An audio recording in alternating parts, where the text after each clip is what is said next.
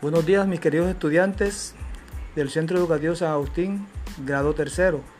Tengan todos, reciban una bienvenida de parte de su docente. Hoy les vamos a hablar eh, lo que tiene que ver con algunos seres vivos, seres que están alrededor de nuestra naturaleza.